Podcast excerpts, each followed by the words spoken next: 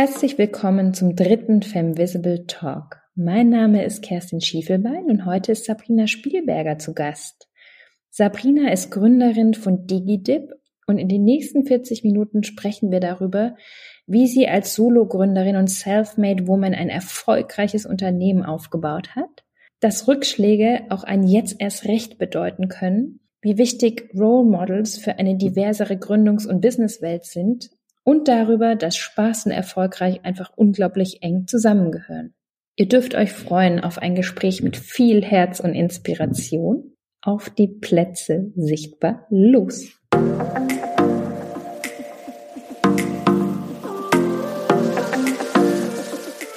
Ja, liebe Sabrina, vielen, vielen Dank, dass du dir heute die Zeit nimmst und zu Gast bist bei Femvisible Talk. Danke, Kerstin, und vor allem auch danke, dass ich dabei sein darf ähm, bei Femvisible und äh, ich freue mich sehr, auch hier zu sein. Ich glaube, wir werden heute eine richtig spannende Zeit haben. Und natürlich will ich auch ein bisschen mehr über dich als Gründerin erfahren. Und deshalb hier meine Eingangsfrage.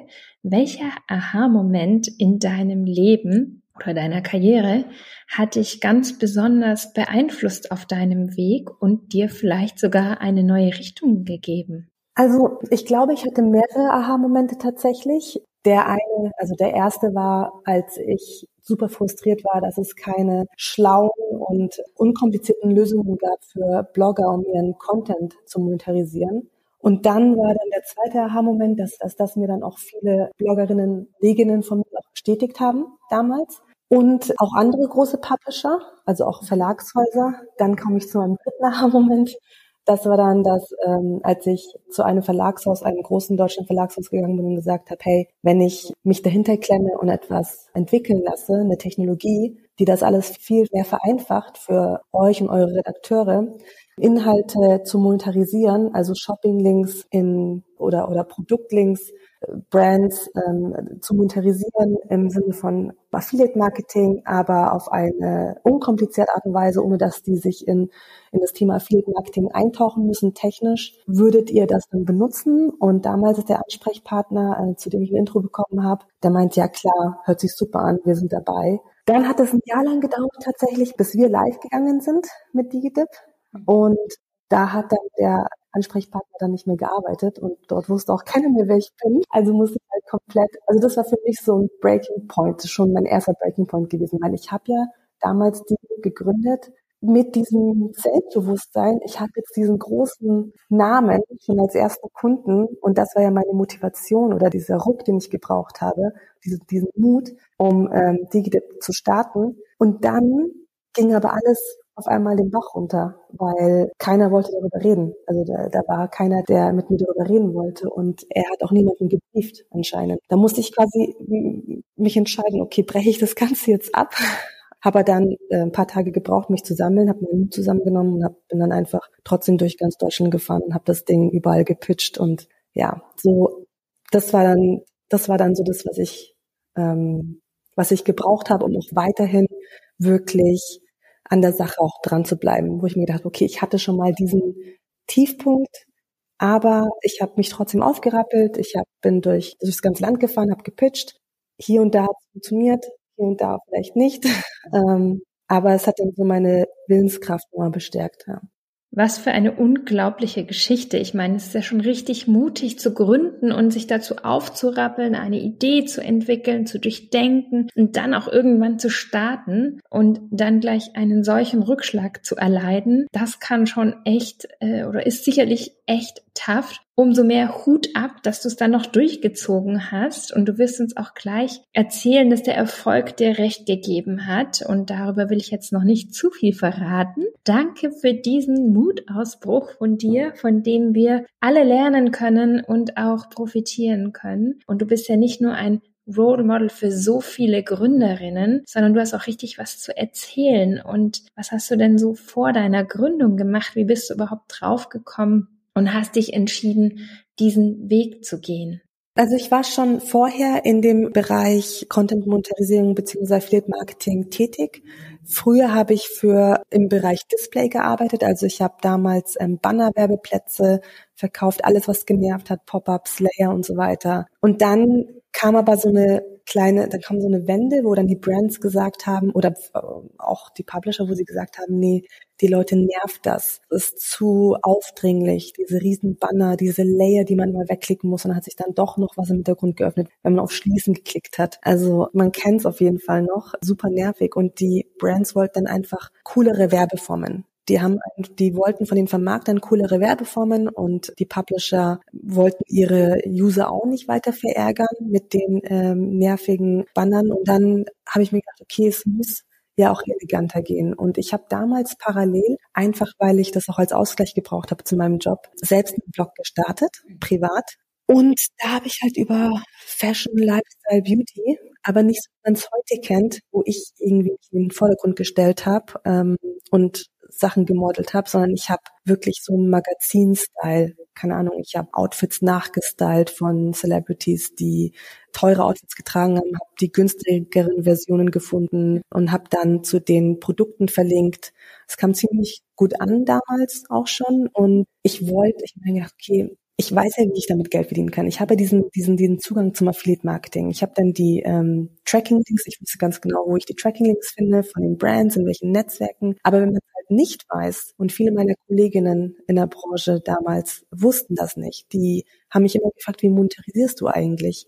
Einige wussten es tatsächlich, aber die wussten es nicht so detailliert wie ich. Die wussten zum Beispiel nicht, dass Nike in dem und dem Netzwerk ist. Es war alles also sehr unübersichtlich ja. und absolut nichts für Anfänger. Auf keinen Fall. Am Ende hattest du Zugang zu über 20 Netzwerken, ähm, um einfach nur an die Brands ranzukommen. Und es war ja nervig. Du hattest dann quasi mehrere Logins, mehrere Reportings, mehrere Abrechnungen. Und dann stellst du dir schon die Frage, will ich jetzt Content machen oder will ich Affiliate-Marketing-Experte werden? Ne?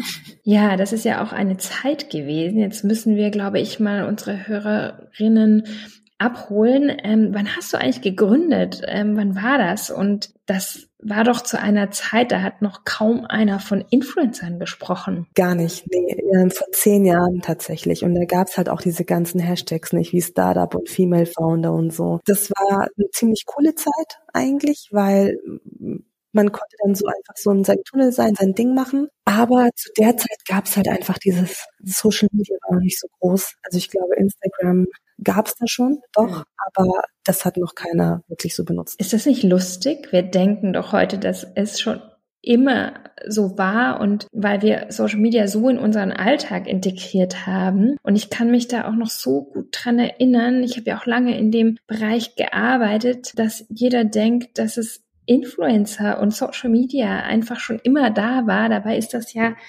gesehen, der Zeit der Digitalisierung gesehen, relativ neu. Und Fashion-Blogger, weiß ich gar nicht, ob es davon heute noch so ja. viel gibt oder ob die nicht alle auf Social Media sind und dort heute stattfinden. Ich meine nicht, dass wir jetzt uns so fürchterlich alt fühlen müssten, aber es ist nicht fantastisch, was sich da in der letzten Zeit quasi im Zeitraffer getan hat und früher das alles so komplett anders funktioniert hat? Ja, also definitiv. Ich meine, früher war das auch so, die damals auch als ich an Verlage gepitcht habe, die haben das noch nicht so so angenommen wie jetzt zum Beispiel, wenn ich mit Influencern oder mit Content, mit den Bloggerinnen, heute Content Creatorinnen gesprochen habe, die waren ja viel offener für. Die wollten ja davon leben eines Tages. Mhm. Und ich habe denen quasi die Perspektive gegeben, das geht. Du kannst davon leben, wenn du es schlau benutzt, wenn du schlau monetarisierst. Die Verlage waren viel skeptischer und viel langsamer in der ganzen äh, in der Sache und das hat sich heute tatsächlich auch wieder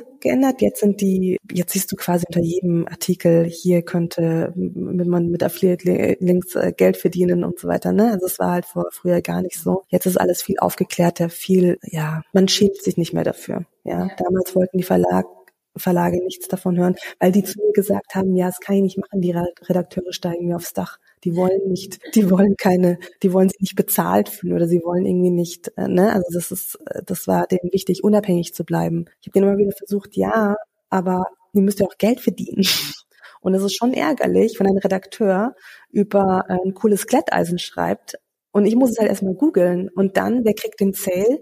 Die Bloggerin, die darüber geschrieben hat und schlauerweise das äh, Glätteisen auch verlinkt hat, ja, weil sie damit gerankt hat dann habe ich sie gefunden. Oder die Gutscheinseite dann am Ende, die ähm, mit dem Brand äh, eine Kooperation hat und das dann monetarisiert hat. Und ihr als Verlag, ihr verliert halt dann leider. Das müsst ihr auch verstehen. Die Firma, die du gegründet hast, heißt auch heute noch DigiDip. Du bist Solo-Gründerin, hast also alleine gegründet. Wie hast du das erlebt? Wie bist du gestartet? Und wie haben deine ersten zwölf Monate ausgesehen? Erzähl doch mal, was da so passiert ist. Also ich hatte zwei Business Angels, die waren aber operativ tatsächlich nicht tätig. Zwei Leute, die dich sowohl finanziell als auch beratend unterstützt haben. Richtig.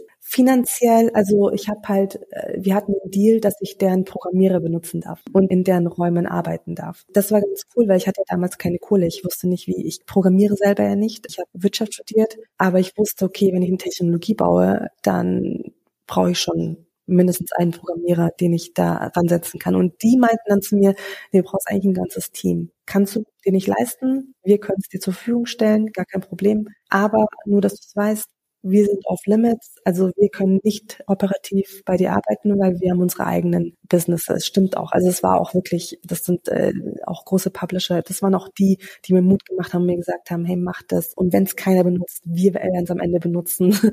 Aber das war schon, das war schon wichtig, dass ich ähm, in dem in dem Sinne nicht allein, ich hätte es alleine nicht geschafft ohne diese Ressourcen. Aber operativ habe ich dann schon den Laden alleine geschmissen, habe ähm, mit Praktikanten angefangen und dann langsam Team aufgebaut. Ich war nach ein paar Jahren dann auch unabhängiger von meinen Business Angels, konnte dann auch die Leute auf meine eigene Payroll setzen. Also wir haben dann Geld verdient und es hat ein bisschen gedauert zwar, bin dann auch irgendwann mein eigenes Büro gezogen mit meinem Team. Das heißt, wir haben noch unsere eigene Identität dann gebildet und das war äh, eine super spannende, interessante. Die ersten zwölf Monate meiner Meinung nach waren echt die coolsten eigentlich so die spannendste Zeit, die kreativste Zeit, weil da ging es um Sachen wie, okay, Logo und wie sieht die Webseite, wie, wie sieht es aus, wenn man sich einloggt. Und mir hat die Akquise super viel Spaß gemacht. Ne? Ich habe es geliebt, Kaltakquise zu machen einfach telefonieren zu nehmen und die wichtigste Person in dem Verlag, also für das Thema an, an die Strippe zu bekommen oder eine Bloggerin zu überreden, ein Forum zu überreden, uns einzubauen. Das waren immer so diese, diese, diese Glücksmomente, diese Highlights und ja, es hat extrem viel Spaß gemacht. Was war dein größtes Learning in dieser Anfangszeit, von dem du vielleicht da noch so lange profitiert hast oder auch profitieren konntest? Einfach mal abzugeben. Ich muss ganz ehrlich sagen, hätte ich, mir war, es war schon, es war schon wichtig, dass ich Leute um mich herum hatte, ähm, denen ich vertrauen konnte, wo ich wusste, die arbeiten wie ich, denen kann ich Sachen abgeben. Ich glaube, das war super wichtig, weil ich habe am Anfang immer gedacht, ich muss alles selber machen. Und äh, ah, okay, das dauert mir zu lange, ich mache das einfach selber, oder? ähm, da Vertrauen aufzubauen und zu sagen, okay, ich muss nicht alles selber können und letztendlich ich kann nicht, ich kann auch nicht alles selber. Ich habe meiner Meinung nach viel zu spät jemanden für zum Beispiel Buchhaltung gehabt. Ja, das habe ich dann das ganz am Anfang wirklich eine ganze Weile auch äh, selbst gemacht und ähm, ich glaube, meine Steuerberater fanden das auch nicht so cool, dass ich das selber gemacht habe. Aber ja, wirklich früh nach coolen Leuten zu suchen, die äh, Kompetenzen, die wobei eigentlich auch mehr Bock drauf haben auf das Thema, die einfach Bock drauf haben, das auf das Thema. Ich finde, äh, Kompetenz kommt dann auch, also Fähigkeiten, das kann man alles lernen. Einfach größtes Learning war für mich, ein Team zusammenzustellen, mit dem es mir Spaß macht, auf Arbeit zu kommen, weil ich muss letztendlich wirklich am meisten Spaß haben von allen, um alle mitziehen zu können. Und dazu gehörte wirklich, mich mit Leuten zu umgeben, die mir gut tun. Ja, auf jeden Fall. Und ich glaube, gerade als junge Unternehmerin, da gibt es nicht nur Highlights, ja. sondern auch ganz viele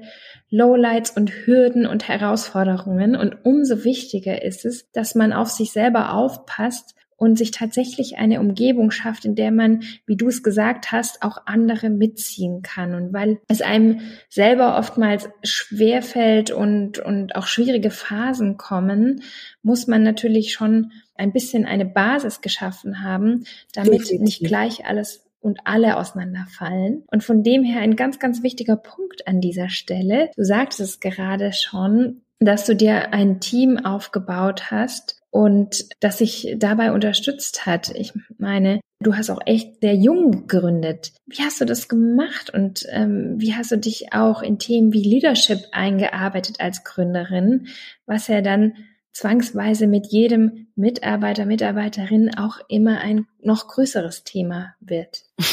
Ja, das ist ein Thema. Ich wusste damals, ich war, ich war eigentlich nicht so, ähm, ich war jung, ja, aber das war auch gut. Ich war nämlich auch unabhängig. Ich hatte keine Verpflichtungen und ich dachte mir, okay, ich mache das jetzt und wenn es halt nicht läuft, ja, mein Gott, denke ich ja wieder ins Angestelltenverhältnis oder so bin ich auch richtig gut, ne? Ich war immer äh, eine sehr, sehr gute Angestellte und ist auch, fand ich auch immer cool. Also ich habe jetzt nicht so wie jetzt viele andere GründerInnen ähm, es auch äh, sagen, gegründet, weil ich nicht für jemand anderen arbeiten wollte oder so, sondern oder für mich selber arbeiten wollte. Ich habe wirklich gegründet aus der Chance heraus, dass das ein, eine Technologie ist, die gebraucht wird und die wirklich erfolgreich sein kann, wenn man das richtig verkauft. Ne? Aber ich habe halt das Leadership-Thema lange vernachlässigt tatsächlich zu lange und ähm, das ist auch so ein Learning. Da hätte ich mich viel eher dahinter klemmen müssen, hätte viel eher ähm, Coaching machen müssen, weil ich ich ging rein und ich dachte mir, okay, ich bin cool und alle anderen werden mich bestimmt auch cool finden, die jetzt mit, also mit mir arbeiten dann und ähm, oft manchmal ist es halt nicht so, ne? Und äh, man muss dann schon irgendwie lernen, die Leute lesen zu können, abholen zu können. Und ähm, ich war halt voll in meinem Tunnel und ich habe das krass vernachlässigt. Und da blieb dann der eine oder andere leider auf der Strecke. Das habe ich dann irgendwann mal gecheckt und habe ich dann Coaching angefangen, habe ein Leadership-Training angefangen und dann wurde es auch wirklich besser. Und ich habe auch positives Feedback bekommen von meinem Team, dass man noch loyal blieb. nee, so schlimm war ich nicht, aber äh, ich hatte schon Blindspots und nicht alles kann man mit Charme lösen. Ja, genau. Und ich denke, es ist auch so ein Punkt, egal ob man Gründerin ist oder angestellt und gerne in eine Führungsrolle reinwachsen müsste. Ich frage mich immer ein bisschen, wie viel hat das tatsächlich auch mit Erfahrung ja. zu tun und wie viel davon kann man wirklich lernen und wie viel muss man auch einfach aus dem Bauch heraus machen oder auch einfach Spaß daran haben. Und gerade wenn man gründet, denkt man ja als erstes nicht daran, dass man jetzt Leute führen möchte, sondern man hat eine Idee, man will ein Problem lösen und das dazu auch gehört, ein Unternehmen aufzubauen, natürlich Leute zu führen. Das realisiert man selbst ja. wahrscheinlich und viele erst, wenn es soweit ist. Und ich sage ja immer wieder, wenn es nicht Startup heißen würde, wird es wahrscheinlich keiner machen, weil wer will schon ein seriöses Unternehmen ja. haben. Und das klingt auch so gar nicht nach Aufbruchstimmung. Und das glaube ich, ich muss auch so ein bisschen in mich hineinschmunzeln, und bin ganz happy, dass man auch ein bisschen mit Naivität in so eine Gründung reinstartet und erstmal schauen muss, was so auf einen zukommt, weil wenn man allen Bedenken und Zweifeln stattgeben würde, ich glaube, dann wird es wirklich keiner mehr machen. Da ist immer ein Risiko dabei, man muss ja. da sehr viel lernen, man stellt sich alles anders vor. Und deshalb denke ich, dass auch das Thema Führung hier in dem Bereich so ein Thema ist. Und man fragt sich manchmal so, wenn man so im Flow ist, auch als Unternehmerin, warum macht denn jetzt eigentlich keiner mit und wie motiviere ich jetzt alle? Und ja, das sind schon die großen Themen einer Gründung, nicht wahr? Ja, man denkt automatisch, hä, die ähm, haben doch, die müssen doch jetzt dieselbe Leidenschaft haben wie ich und dieselbe Arbeitsmoral und aber dann zu verstehen, der eine oder andere braucht halt ein bisschen länger für das und das. Ich bin da ein bisschen zu ungeduldig und der arbeitet da genauer und ich mache das halt einfach quick and dirty, ne? Aber Hauptsache es geht raus. Ja, da, da muss ich erstmal reinkommen, ja. Ja, das ist, glaube ich, die Realität von Gründen und von Startups, wenn man wächst. Hm, sag auch immer so, das ist wie bei Kindern. Man die Wachstumsschmerzen sind vorprogrammiert. Oh Gott, ja. Je größer man wird, desto größer werden dann auch die Herausforderungen. Ja. Und du hast es ja auch schon gesagt, wir hatten auch schon öfter mal drüber gesprochen, man braucht Vorbilder, wenn man gründen ja. will und auch irgendwie eine Orientierung, um den Mut zu fassen. Jetzt hast du vor über zehn Jahren gegründet. Mhm. Was war da so die Situation und ähm, wenn ich mir das vorstelle, da haben deutlich weniger Frauen gegründet als heute und deshalb ein umso mutiger Schritt von dir und es gab auf jeden Fall auch noch andere Diversity-Themen in der Gründerszene, die vielleicht nicht so vertreten waren. Erzähl doch mal, was ist dir auf deiner Reise gerade in diesen Themen so begegnet? Also Genau, damals gab es noch gar nicht diese, ähm, diesen, diesen, diesen, diesen Startup-Hype oder nicht so sehr, wie es heute ist. Jeder äh, möchte jetzt gründen und das was Cooles aufbauen und es ist auch super. Ich bin voll für Unternehmertum und für mehr Innovation. Damals war es eher so, ich fand es unangenehm, eine eigene Firma zu haben, weil das hätte halt auch scheitern können. Und damals äh, haben mich auch viele für verrückt erklärt und meinten, ja, warum war wie jetzt deine eigene Firma? Hast du Probleme? Brauchst du einen Job? Ich kann dir vielleicht hier und da ein Intro machen und so. Ähm, warum gleich so drastisch? Und ich so, nee, es ist halt eine, ich, ist halt, das ist eine coole Idee. Es war halt ein, klar, es ist halt so ein B2B-Thema. Das hat nicht jeder wirklich direkt in meinem Umfeld sofort verstanden. Aber für mich war das halt, weil ich eben in dieser Bubble war, in diesem, in diesem Performance-Marketing, Affiliate-Marketing war das für mich einfach ein No-Brainer, was für andere schwer verständlich war. Ich habe kein Brand aufgebaut oder so. Ich war habe kein Fashion-Brand aufgebaut. Ich habe kein ähm, Consumer-Product aufgebaut, ähm, äh, wofür man sofort vielleicht Leute begeistern kann. Das war natürlich schwieriger zu erklären. Damals war die Gründerszene, gar, also finde ich, ich, ich konnte mich mit niemandem identifizieren. Und woran lag das? Du siehst halt immer dieselben Leute und du siehst halt, dass dieselben Leute bekommen Geld. Also mit dieselben Leute meine ich eine bestimmte Art von Gründer, der eine bestimmte Ausbildung hinter sich hat, auf einer bestimmten Schule war und so, ne?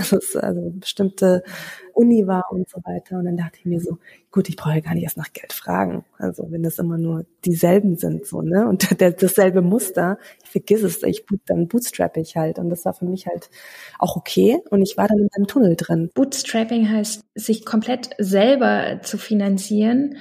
Und äh, so hast du es tatsächlich auch gemacht. Ja, ja, also wie, wie ich habe nie eine Runde geraced oder so. Ich habe wirklich von äh, der Hand im Mund gelebt mit der Unterstützung der Business Angels dafür, dass die mir halt äh, ein Team zur Verfügung gestellt haben, was aber auch nicht wirklich Vollzeit an meiner Sache arbeiten konnte, weil das ja da der, es waren auch deren Leute, die mussten, deren Prio Nummer eins waren, deren Projekte, deren Firmen, nicht wirklich meine. Also ich habe auch immer nur so einen Teil der, der Zeit bekommen, was auch okay war. Ich meine, beggars can't be choosers, ne? Und aber das hat mich auch motiviert, das Ding erfolgreich zu machen, damit ich irgendwann mal mein eigenes Team mir leisten kann. Also da war schon wirklich so ein, so, so ein Grip dahinter. Aber ich habe, irgendwann ging es dann los, da habe ich gemerkt, okay, Sichtbarkeit ist schon wichtig, gerade weil, was die Kredibilität angeht, was Partner angeht. Also mir war es zum Beispiel super wichtig, dass wenn ich wo pitche, wäre schon cool gewesen, wenn die gewusst hätten, was wir machen, wer ich bin. Aber die DIGDIP ist halt nirgendwo aufgetaucht, also nur unsere Webseite. Ne? Dann habe ich langsam angefangen, dass wir uns für ähm, Awards beworben haben. Ich habe mich selbst nicht so in den Vordergrund gestellt. Heute habe ich gelernt, okay, es wäre echt cooler gewesen, einfach um, ähm, dass man, also aus Employer-Branding-Sicht mhm. einfach, ne, um ein cooles Team halt aufzubauen. Es war super schwer damals, ähm, Leute zu heiren, gute Leute zu finden. Und ich habe dann gemerkt, wenn ich das hier und da mal sichtbar war, die Kandidaten und Kandidatinnen, die sich bei uns beworben haben, die haben ja gegoogelt und die haben recherchiert. Und dann wurde ich immer wieder in Interviews, also in Bewerbergespräch damit konfrontiert mit ähm, Zitaten aus Interviews von mir. Ja, und dann dachte ich mir so, okay, wow, das liest tatsächlich, also Bewerber lesen das, Bewerber gucken und recherchieren, ne? Und damals meinte eben äh, meine PR-Agentur auch, ja, Digidip ist ja schon cool und so, aber es ist halt B2B und wir können euch für den und den Award anmelden und, dir, äh, und bei der und der Messe, dass sie ausstellt und so, aber als Gründerin wäre schon wichtig, wenn du auch präsent wärst. Mm, es ist schon ich fand es halt nicht wichtig damals, dass ich mich in den Vordergrund stelle. Ich fand es eher belastend. Was hat dich daran gestört ähm, oder was hat es vielleicht auch verhindert an dieser Stelle? Es hat mich extrem belastet, weil ich wollte nicht das Büro mitten am Tag verlassen und irgendwie meinem Team sagen, ja, ich bin jetzt beim Shooting oder ich gehe zu, ne, ich gehe zu einem Interview oder so, ne, weil ich wollte halt mitarbeiten und äh, ein gutes Vorbild sein. Ich habe halt nicht gecheckt, dass das allen vielleicht das, was auch gebracht hätte. Ich meine, jeder identifiziert sich natürlich gerne mit einer Firma, die auch sichtbar ist, ne? dass man das nicht ständig Leuten erklären muss. Man muss einfach nur sagen, hier kannst du googeln, dann siehst du, was wir machen. Aber ist das nicht skurril, dass man denkt, dass Networking, ein Interview geben, auf einer Konferenz sein tatsächlich keine Arbeit ist? Ich dachte halt immer, es ist Zeitverschwendung. Und ich dachte immer, es interessiert doch eh keinen, was ich zu sagen habe. Warum soll ich mich jetzt in dieses Panel setzen? Äh, ja, im Nachhinein ist es traurig. dass ich so viel abgelehnt habe. Und ich habe auch dieses, ich, aber ich wollte halt auch nicht eingeladen werden, weil ich eine Frau bin. Nur, weil ich, nur weil ich eine Frau bin. Und es war dann immer, es waren diese Female-Themen, diese Female-Konferenzen, und dieses, da dachte ich mir so, okay, das, ich will ja weiterhin über die Female reden. Ich, mein Ziel war ja wirklich, das DigiDip zu pushen und voranzubringen. Wir hatten Umsatzziele und ich hatte, ich habe wirklich Druck gemacht beim Team und mir war es halt wichtig, dass ich eine erfolgreiche Firma aufbaue und jede Minute, die ich woanders reinstecke, was nicht mit Produkt oder Vertrieb zu tun hatte, war für mich eine verlorene Minute für potenziellen Erfolg. So, ne? Das war wie siehst du das rückblicken? Wie denkst du heute darüber, was genau diese Sichtbarkeitsthemen angeht? Also wie viel sollte man Energie oder wie viel Energie sollte man in diese Themen stecken, um sich und seine Firma tatsächlich sichtbarer zu machen? Ich glaube, es ist wichtig, vor allem die Firma sichtbar zu machen. Ich bin da immer noch ähm,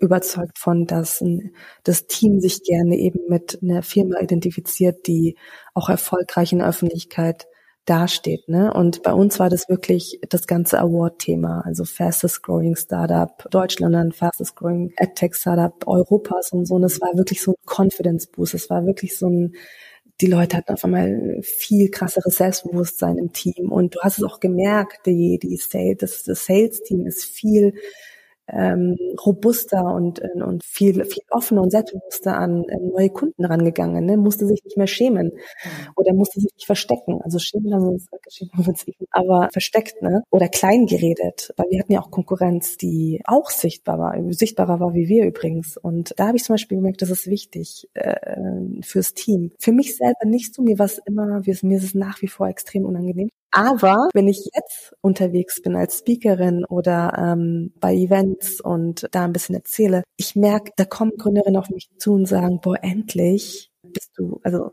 voll cool, dass du hier bist. Ich kann mich mit, mit dir, ich kann mich mit dir identifizieren, weil ein spannender Punkt sind auch Role Models. Ich meine, heute hast du eine wahnsinnig erfolgreiche Firma aufgebaut, eigentlich aus dem Stand. Chapeau dafür nochmal. Und du hast diese Firma kürzlich dann auch nach fast zehn Jahren ja, letztes Jahr. erfolgreich verkauft. Gratuliere dir dazu. Und du bist wahrscheinlich auch in diesem Zeitraum sowohl für deine Mitarbeiter auch, als auch für angehende Gründerinnen einfach ein fantastisches Role Model und du hast es irgendwie so als self-made Woman geschafft. Wirklich toll.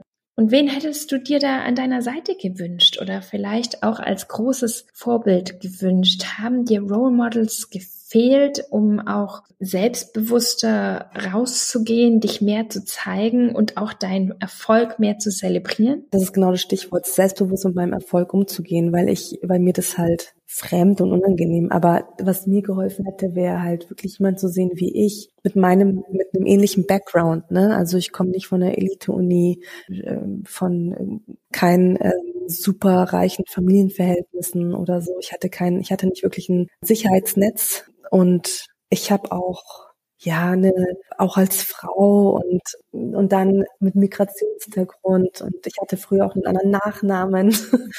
Jetzt heiße ich viel deutscher sozusagen. Also, aber ich habe halt damals das gar nicht so gehabt. Also das, es gab niemanden, mit dem ich mich identifizieren konnte, wo ich gesagt habe, okay, wow, okay, wenn dies geschafft, dann schaffe ich es auch so. Ne? Ich glaube, das war auch okay, weil, also nicht okay, aber es war schade, aber es hat bei mir ein bisschen mehr Hassel einfach erzeugt. Und ich habe letztens zum Beispiel war ich auch bei, ähm, war ich auch Speakerin und habe auch über das Thema geredet, Diversität und habe halt auch zu allen gesagt, hey, man denkt immer so, if you can't see it, you can't be it, ne? Aber ich, mein Motto ist halt, if you can't see it, just be it. So, ne? Also es ist halt, du kannst das Role Model werden. Bei mir, ich meine, ich finde heute, heute jetzt gibt's auch ein paar mehr Role Models und auch ähm, auch diverse Female Founder und diverse Founder allgemein mit äh, unkonventionellem Background und jeder hat sein Päckchen zu tragen. Aber ich finde es halt wichtig, dass man sich dahinter nicht so versteckt, sondern das wirklich als Stärke ausarbeitet und das benutzt, um andere zu inspirieren. Ich glaube, also gerade der Zuspruch, den ich dann bekomme, wenn ich dann ehrlich bin, was mein Background angeht. Ich habe früher gar nicht über meinen Background geredet. Aber wenn ich jetzt langsam mich öffne, ich merke das und ich werd, bin ehrlicher, was mein Background angeht und was auch die Struggles angeht, was damals mich getrieben hat, auch diese ständige Pleite sein und so, das hat mich so genervt. da, da können sich viel, da fühlen sich viel mehr Leute abgeholt, als man denkt. So, ne? Natürlich, wie du es gesagt hast, so ein Startup selber aufzubauen, das ganze Risiko zu tragen, immer wieder zu schauen und wahrscheinlich kreativ zu sein. Wie kommt man über den nächsten Monat oder die nächsten Monate? Das ist, glaube ich, auch etwas, was genau in dieser Zeit sehr viele beschäftigt und wo man echt viel von dir lernen kann, dass es auch geht, aus Eigenmitteln heraus sich selbstständig zu machen und dass, dass man vielleicht nicht auch immer das ganz große Investmentgeld vor Augen haben sollte und das ja auch im Moment äh, alles andere als locker sitzt. Da hören wir ja auch viele Geschichten. Nichtsdestotrotz danke, dass du das an der Stelle auch so ehrlich sagst, ähm, weil ich glaube, dass es viele beschäftigt und es tatsächlich uns immer wieder schwerfällt, über unseren eigenen Erfolg zu sprechen, unsere Stärken in den Vordergrund zu stellen und tatsächlich auch dazu zu stehen. Und man denkt immer, das wäre alles so einfach. Ja. Man fragt sich ja auch, kann ich wirklich so selbstbewusst auftreten oder ist es dann Prahlerei? Ähm, das ist das, was ich auch sehr, sehr oft höre. Und ich glaube, es ist ganz, ganz wichtig, was du gesagt hast, dass wir alle etwas dazu beitragen, ja. wenn wir uns selber sichtbar machen, dass wir auch andere ermutigen, ihre Geschichte sichtbarer zu machen, sich mit uns zu identifizieren. Und ich glaube, dass das ein Beitrag ist und das ein Grund sein sollte, sich auch mehr zu trauen, rauszugehen, weil es so viele andere unterstützt, ihren Weg zu gehen. Und wenn man es nicht nur für sich selber macht, sondern noch einen zweiten Grund hat, vielleicht fällt es dann auch einfacher. Und ich finde es richtig toll, dass du mit der Zeit auch diesen Mut gefasst hat. Eine Frage noch dazu. Was müsste eigentlich passieren, dass diese ganze Gründungsgründerinnenwelt noch diverser wird. Und ich glaube, da gibt es noch ein bisschen Nachholbedarf. Ja, ja, vorhin also auf jeden Fall mehr Role Models. Das ist super wichtig, nicht nur für Gründer, angehende Gründerinnen, sondern auch in allen Berufsfeldern, finde ich, wo es einen Mangel an Diversität gibt. Aber wie du auch schon gesagt hast, das Geld sitzt nicht mehr so locker. Ne? Die, ich denke, ich glaube, es würde vielleicht auch helfen, wenn auch äh, die VC-Welt ein bisschen diverser ist. Also gerade ähm, vielleicht auch auf Partnerlevel, dass man da so ein bisschen ähm, mit, mit, diversen Gründern auch mehr Empathie halt auch hat. Aber man, ich, was ich immer schwierig finde, ist, wenn VCs zum Beispiel irgendwo reingehen oder supporten oder Business Angels irgendwo supporten, weil sie das irgendwie als Charity sehen mhm. oder weil sie jetzt irgendwie sagen, okay, die äh, Female Founder Teams sind, sind jetzt wichtig zu unterstützen, ist jetzt so ein, äh, so ein Hype, auf den wir aufspringen. Für mich ist es wichtig, das nicht als, als Good Karma oder äh, Charity zu sehen, sondern das wirklich auch, das auf Augenhöhe dass da eine, eine Wertschätzung da ist. Geh da wirklich rein, wenn du äh, die auch wirklich gut findest und gib denen eine Chance und es muss nicht immer das warme Intro sein. Ja, also wenn, wenn mich jemand zum Beispiel bei LinkedIn anschreibt und in, ich meine, ich weiß, die Zeit ist auch begrenzt bei vielen Business Angels, gerade bei den Kanterinnen und auch bei den Investoren, die äh, werden ständig angeschrieben, ne? Aber ähm, ja, ich versuche halt immer, also ich kann wirklich nur von, von meiner Perspektive sprechen. Ich versuche wirklich mal so hilfsbereit wie möglich zu sein, so gut wie ich kann, was mir die Zeit auch zulässt und nicht auf Background zu gucken oder welche Connections, welches Netzwerk hat diese Person oder sowas. Ne? Das ist schon da einfach ein bisschen ja fairer zu sein, was das angeht die eigenen Vorbehalte tatsächlich mal zu ja. überwinden oder auch versuchen zu überwinden, fällt mir ja, auch nicht immer leicht. Äh, man hat immer gleich so ein Bild im Kopf und das ist ein bisschen schwer. Aber ich glaube, wenn wir uns alle da an der Stelle auch etwas öffnen, dann können wir auch so viel mehr erfahren. Und es gibt ja auch so fantastische Ideen da draußen. Ich würde auch immer am liebsten alle unterstützen. Es geht natürlich auch nicht. Das ist aber so ein ja. interessantes Thema.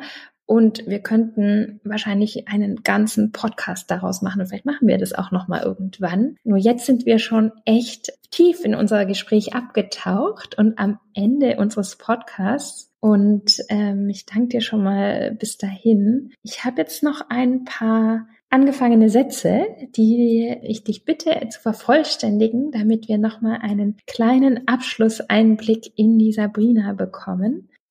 Für was bist du am meisten sichtbar?